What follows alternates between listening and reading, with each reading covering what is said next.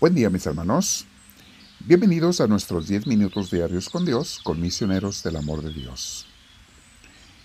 Qué bueno que estamos reunidos en oración, dándole este tiempo al Señor. Y vamos a, como siempre, a sentarnos en un lugar con la espalda recta, tus hombros relajados, tu cuello relajado. Si puedes, cierra tus ojos y dedícale este tiempo, estos minutos al Señor. Él te escucha no solo tus palabras, sino tus intenciones. Dios escucha las intenciones del corazón, a veces más que las palabras, y se alegra cuando tu intención es encontrarte con Él. Entonces siempre que puedas, inténtalo, aunque sea por 30 segundos durante el día, haz descansos, haz momentos en el día en que le des un tiempo al Señor. Dale lo que Él se merece pero también lo que tú y yo necesitamos. Dejemos que Dios nos inspire, nos mueva y nos llene. Vamos a respirar profundo con mucha paz, llenándonos de esa paz que Dios da.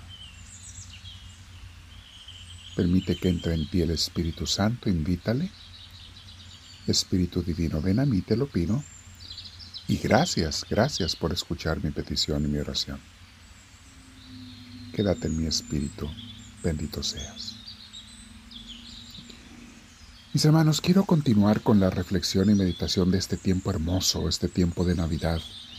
No, no dejen de celebrar el nacimiento de Jesús. No es un evento para un día, es un evento para todo el año, pero de una forma especial en estos días después de la Navidad. ¿Qué significa el nacimiento de Cristo, de Jesús, su presencia en mi vida, la sagrada familia que recordábamos ayer en la liturgia?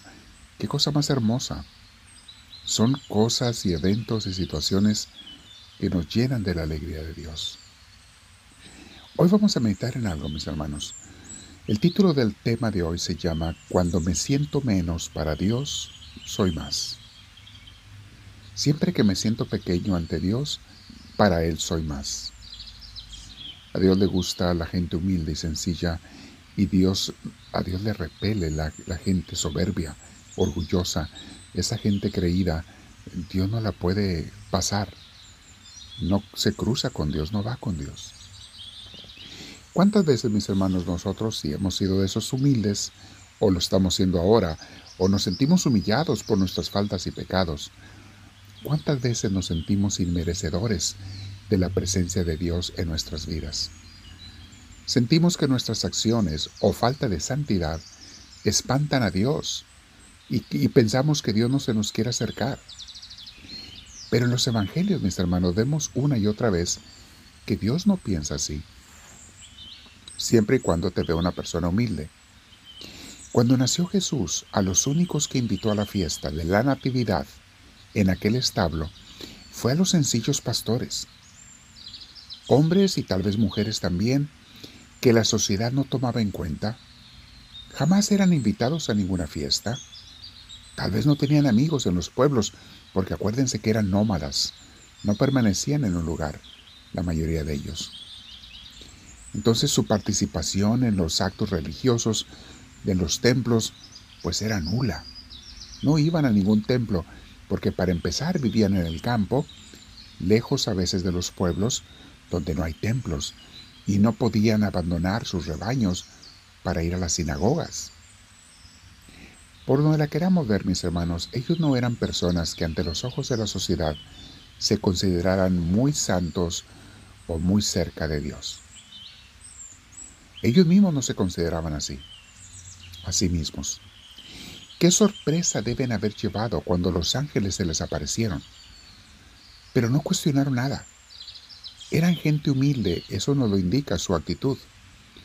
Ellos no buscaban que se les explicaran las cosas tanto, a veces cuando queremos demasiadas explicaciones, no es humildad, a veces es orgullo, vanagloria o querer saber todo no por entender, sino por sentirnos superiores o en control de las cosas. Estos humildes pastores aceptaron con gusto y fueron a ver y adorar al niño Dios. Hoy puede o podemos haber personas que nos consideremos indignos e inmerecedores de Dios. Inmerecedores. Todo lo que tenemos que recordar es que si somos humildes y sencillos como los pastores, Dios nos va a hablar y nos invitará a ocupar los primeros lugares en sus fiestas. Recuerden las parábolas de Jesús también. Releamos ese texto hermoso de Lucas 2, comenzando en el versículo 8 del nacimiento de Jesús. En esa misma región había unos pastores que pasaban la noche en el campo, turnándose para cuidar sus rebaños. Sucedió que un ángel del Señor se les apareció. La gloria del Señor los envolvió en su luz y se llenaron de temor. Pero el ángel les dijo, no tengan miedo, miren que les traigo buenas noticias que serán motivo de mucha alegría para todo el pueblo. Hoy les ha nacido en la ciudad de David un Salvador, que es Cristo el Señor. Esto les servirá de señal. Encontrarán a un niño envuelto en pañales y acostado en un pesebre. De repente apareció una multitud de ángeles del cielo que alababan a Dios y decían, Gloria a Dios en las alturas y en la tierra paz a los que gozan de buena voluntad. Cuando los ángeles se fueron al cielo, los pastores se dijeron unos a otros, vamos a Belén a ver esto que ha pasado y que el Señor nos ha dado a conocer. Así que fueron deprisa y encontraron a María y a José y al niño que estaba acostado en el pesebre. Cuando vieron al niño, contaron lo que les había dicho acerca de él el ángel, y cuantos lo oyeron, se asombraron de lo que los pastores decían. María, por su parte, guardaba todas estas cosas en su, corazón y meditaba acerca de ellas. Los pastores regresaron glorificando y alabando a Dios por lo que habían visto y oído, pues todo sucedió tal como se les había dicho. Palabra de Dios. La frase que más me llegó hoy, mis hermanos, al leer este texto fue la última de Lucas 2.20. Los pastores regresaron glorificando y alabando a Dios por lo que habían visto y oído. Recuerden, mis hermanos, que estábamos viendo que eran gente que se sentía a veces indigna, nadie los invitaba a ningún lado, y en cuanto a Dios, probablemente se sentían alejados de Dios. Las enseñanzas religiosas en aquel entonces eran que si tú no cumplías con todas las leyes de la iglesia, del templo, de la religión, eras una persona maldita y condenada. De hecho, ese era el pleito de Jesús con los fariseos, que siempre predicaban esto a la gente. Es probable que los apóstoles antes de este evento se sentían así, indignos y merecedores, condenados, pero vean cómo regresaron, brincando de gusto, glorificando y alabando a Dios. Mis hermanos, Dios visita a los más humildes y los llena de su Espíritu Santo y los hace brincar de gusto, glorificar y alabar a Dios. No solamente se acerca Dios a ti cuando eres humilde, cuando te sometes a su voluntad, cuando te sientes indigno, pero le pides perdón.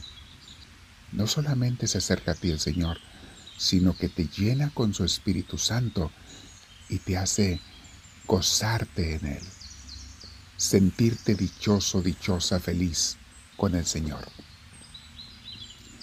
Hoy, mi Dios, yo quiero meditar en esto. Quiero pedir tu luz y tu gracia. Me falta ser humilde para acercarme a ti. O a lo mejor estoy como los pastores que eran humildes pero no se acercaban a ti. De ninguna manera porque pensaban que no merecían. Mucha gente deja de acercarse al Señor porque siente que no lo merece. Y si te pones a pensar, mi hermana, mi hermano, nadie lo merecemos. Hoy quiero pensar cómo me acerco a ti, Señor, en humildad, como estos pastores.